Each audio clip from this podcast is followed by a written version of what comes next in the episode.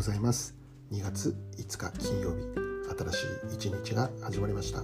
ポッドキャスト日々新しくの時間です。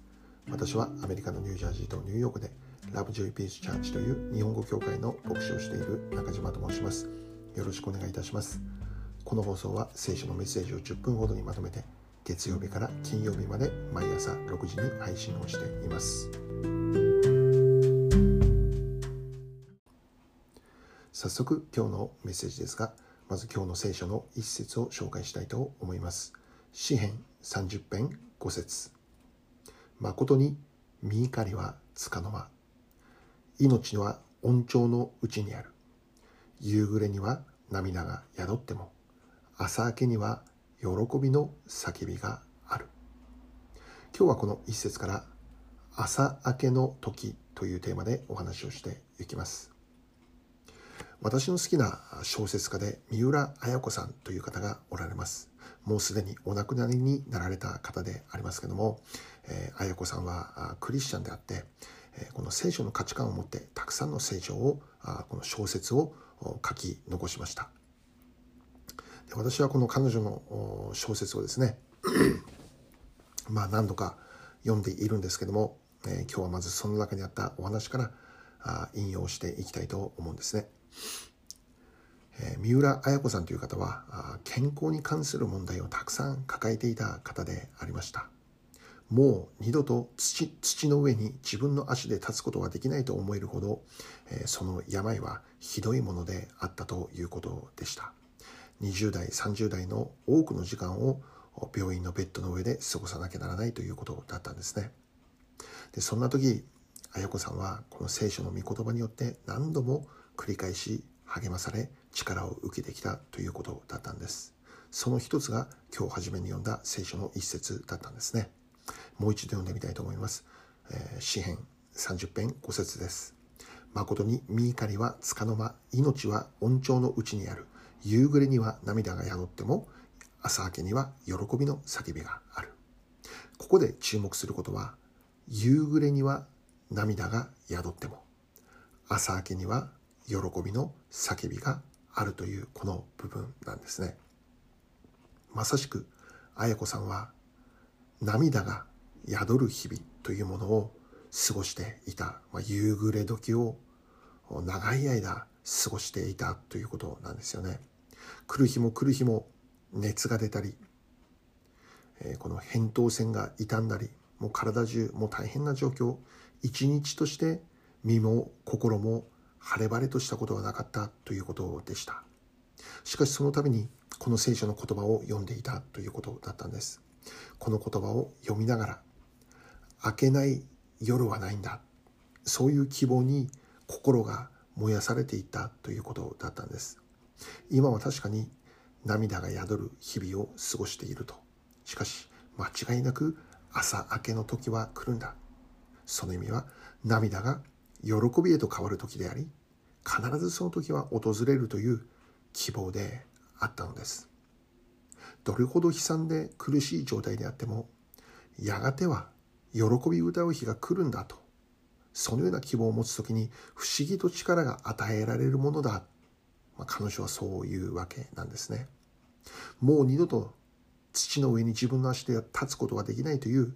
諦めみたいなものが襲ってくるのでありますけどもそのために聖書のこの言葉が自分にはできるんだという希望を与えてくれたということだったんです。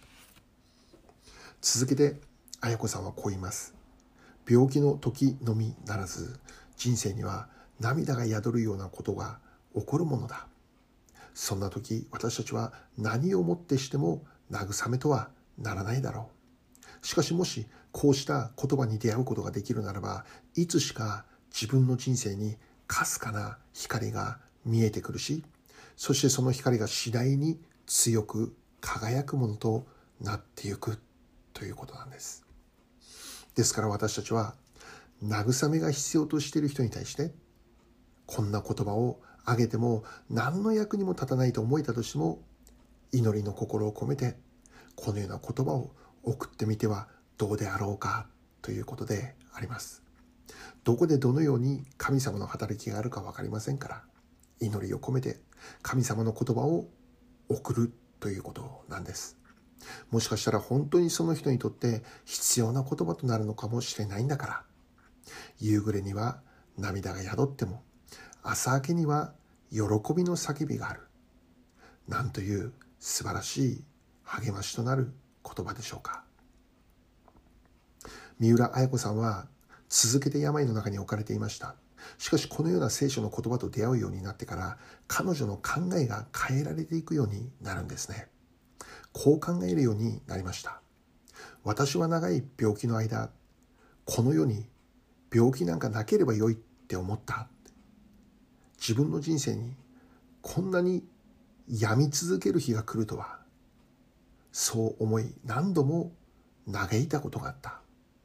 しかし今となっては自分の人生を振り返ってみるにその受けた試練は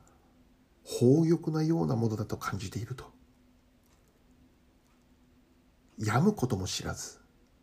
ただの一度も試練に合わずつまり愛する人との死別にも性別にも合わず病むことも知らず思いのままになる人生であったとしたら私は涙というものを知らない人間になったであろう、まあ、彼女はそう言うんですね。故に神とは何一つ無駄なことをなさらないお方なんだって。神の与えたもう試練にはそれなりの深い意味があるんだ。あ綾子さんはそう語っているわけなんですね。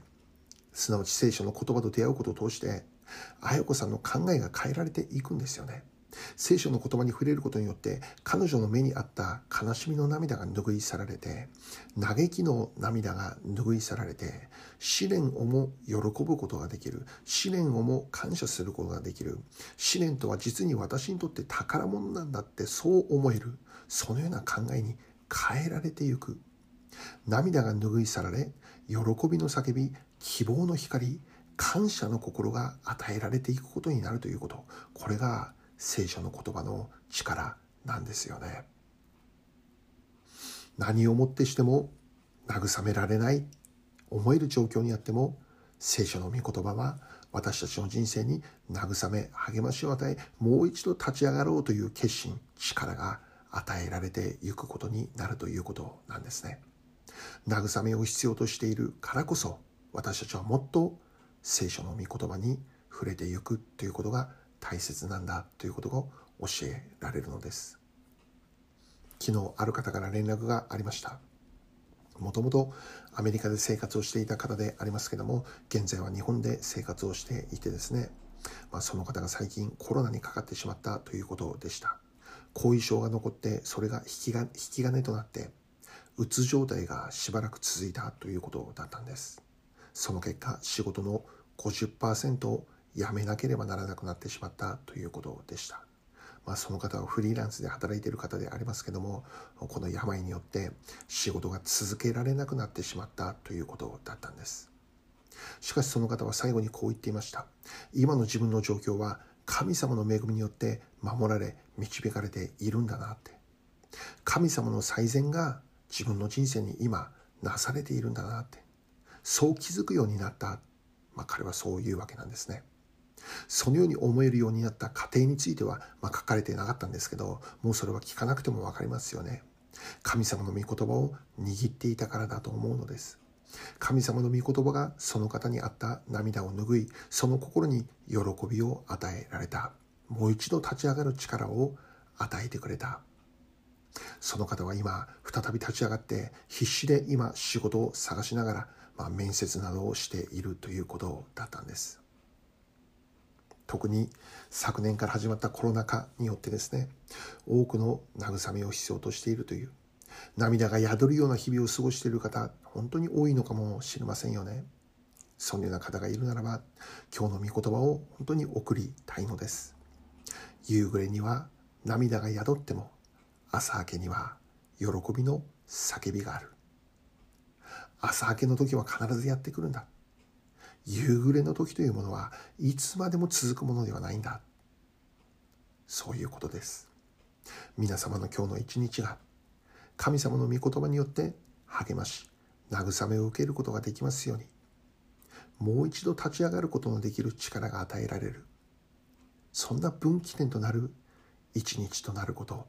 聖書の御言葉がそれを可能にしてくださることを感謝するのであります。最後にお祈りいたします。愛する天の父なる神様慰めを必要としている方が実にたくさんおられます。あなたの御言葉がその方々に希望を与えることができますように。必要な方々にあなたの御言葉が届けられて行きますように。イエス・キリストの尊きお名前を通してお祈りいたします。アーメン。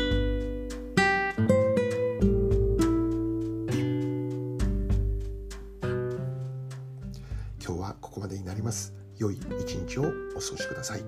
ではまた来週月曜日です。